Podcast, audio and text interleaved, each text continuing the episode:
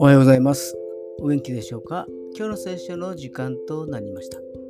今日の聖書の箇所は、新約聖書、ヤコブ書、一章十二節ヤコブ書、一章十二節でございます。お読みいたします。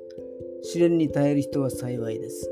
耐え抜いた人は、神を愛する者たちに約束された命の冠を受けるからです。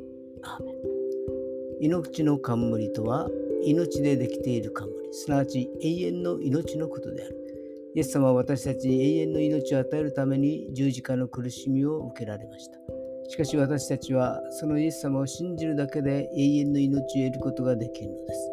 信仰には苦難も伴うことがありますが、固く信仰に立ってこそ勝利者としての道が待っているのです。今日も主の守りがありますように。それでは今日という一日が皆さんにとって良き一日でありますように。よッしーでした。